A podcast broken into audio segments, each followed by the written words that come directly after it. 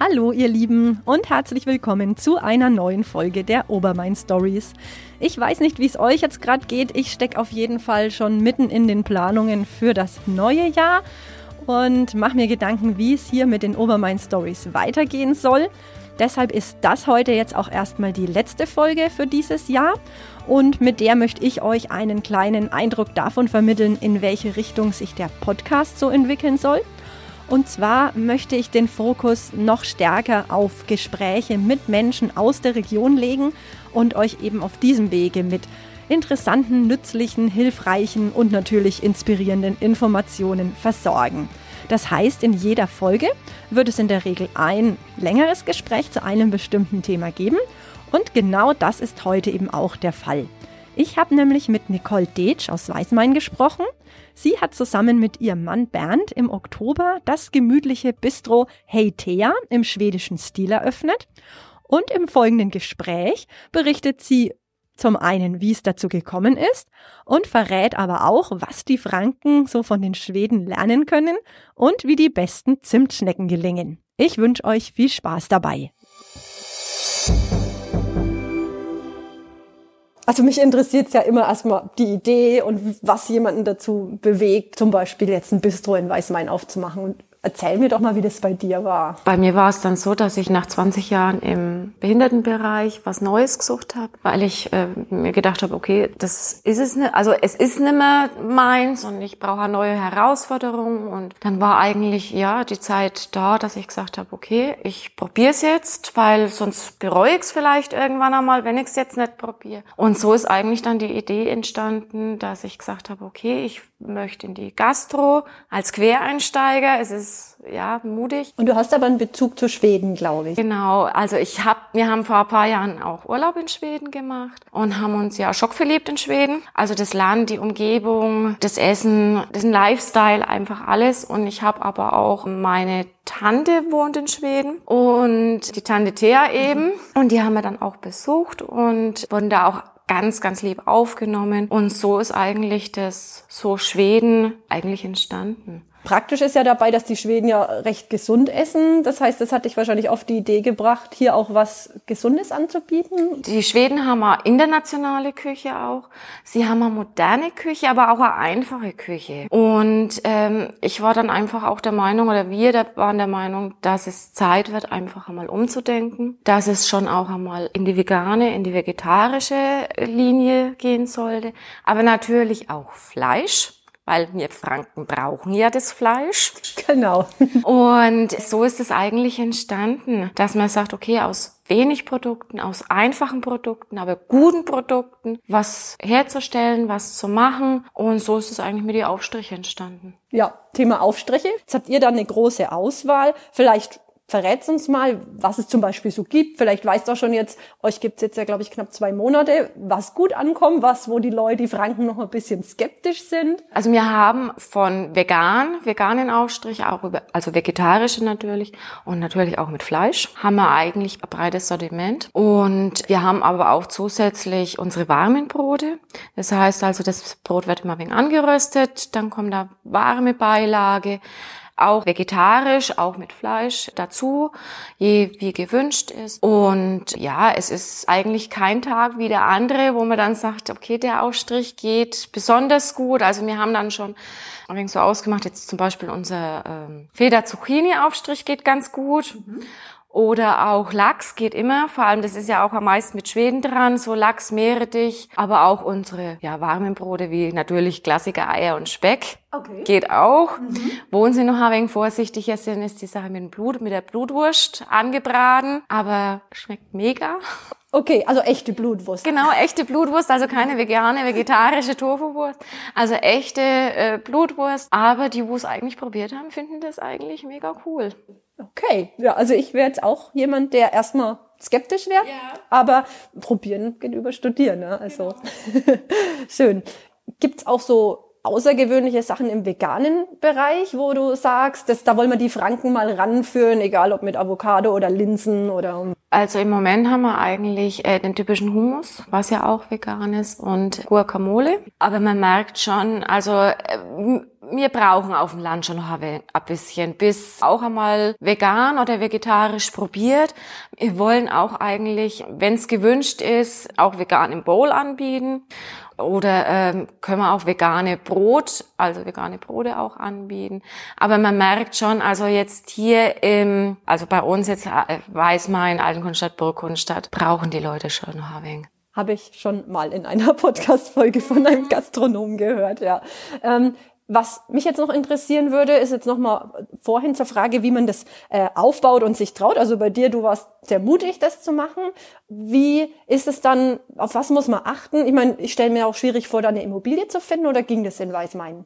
Also in Weißmain mit einer Immobilie ging dann eigentlich. Wie wir dann einmal eigentlich den Vermieter dann überzeugt haben, was wir eigentlich da also vorhaben, war eigentlich, ja, die Vermieterin schon ach ja, warum nicht? Und es ist halt, also ich glaube schon, dass es jetzt im Moment mit Corona eigentlich schon schwierig ist, was aufzumachen.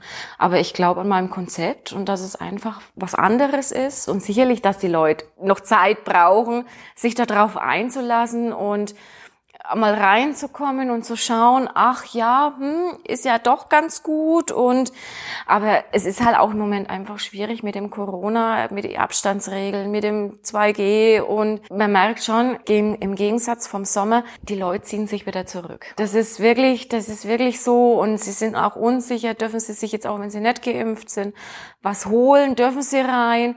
Manche trauen sich dann nicht rein und man merkt schon eigentlich, das sind die, ja, das sind wir wieder die Franken so ein wenig vorsichtig, so, hm, naja, ich weiß nicht, ob ich da jetzt reingehe und das ist schon ein wenig schade. Ich habe ja auch gerade gesehen, draußen habt ihr ja zum Glück auch die Möglichkeit, dann sobald es warm ist. Wir haben dann auch im Sommer, also hoff, hoff, wir hoffen auf einen super Sommer. Und wir haben dann eigentlich auch vor, ähm, so ein wenig so Events zu machen. Auch ein wenig so mal ein Weintasting oder ein Grillabend, Grilltasting und dass man sagt, okay, da kann man sich anmelden. Und ich habe auch vor, dann irgendwann einmal abends auch aufzumachen. Dass ich sage, okay, einmal die Woche wenigstens einmal abends, weil ich schon merke, dass ein bisschen so der Wunsch danach geht. Aber ich sage im Moment, ein Personal, ich, auch ich mich schwer, jemanden zu finden. Ja, aber sobald es eigentlich mit nächstes Jahr habe ich das dann schon vor, eigentlich zu machen. Da würden sich bestimmt viele freuen. Ja, ich hoffe es doch. Genau. Jetzt habe ich noch zwei Fragen. Das eine finde ich spannend. Man kennt ja so ein bisschen aus dem Skandinavischen dieses Hügge. Ihr habt das ja auch sehr gemütlich bei euch eingerichtet. Wie wie kann man das beschreiben, dieses, dieses Hügelgefühl und wie versucht ihr das bei euch so umzusetzen? Also ich will eigentlich zeigen, dass von den typischen Fränkischen eigentlich weg, vom Style auch her, dass es, es ist clean, es ist reduziert, aber trotzdem auch gemütlich und halt anders, vor allem auch anders. Und das ist halt wirklich, ja, was ich, was ich zeigen möchte auch. Und was ich auch ein wenig so Land, äh, Landkreis Lichtenfels vielleicht auch ein wenig näher bringen möchte. Und dass ich mal ein wenig das Gefühl kriegen, vor allem auch die Schweden, Schweden, wo ich sage, die sind auch, äh, ja, sie sind lockerer einfach, genau. wie wir Franken. Und wo ich auch eigentlich ganz schön fand, man wird in Schweden einfach mit einem lieben Hey begrüßt. Und das finde ich so toll, weil sie aber eben bei uns auch immer in Franken mit ihrem Sie und mit ihrem Steifen und eigentlich ja. schade finde. Voll. Ja, und in, in Schweden, da kommt das, das, der Lifestyle einfach eigentlich ganz anders rüber und gemütlich und die treffen sich auch Nachmittag eben auch zur Fika und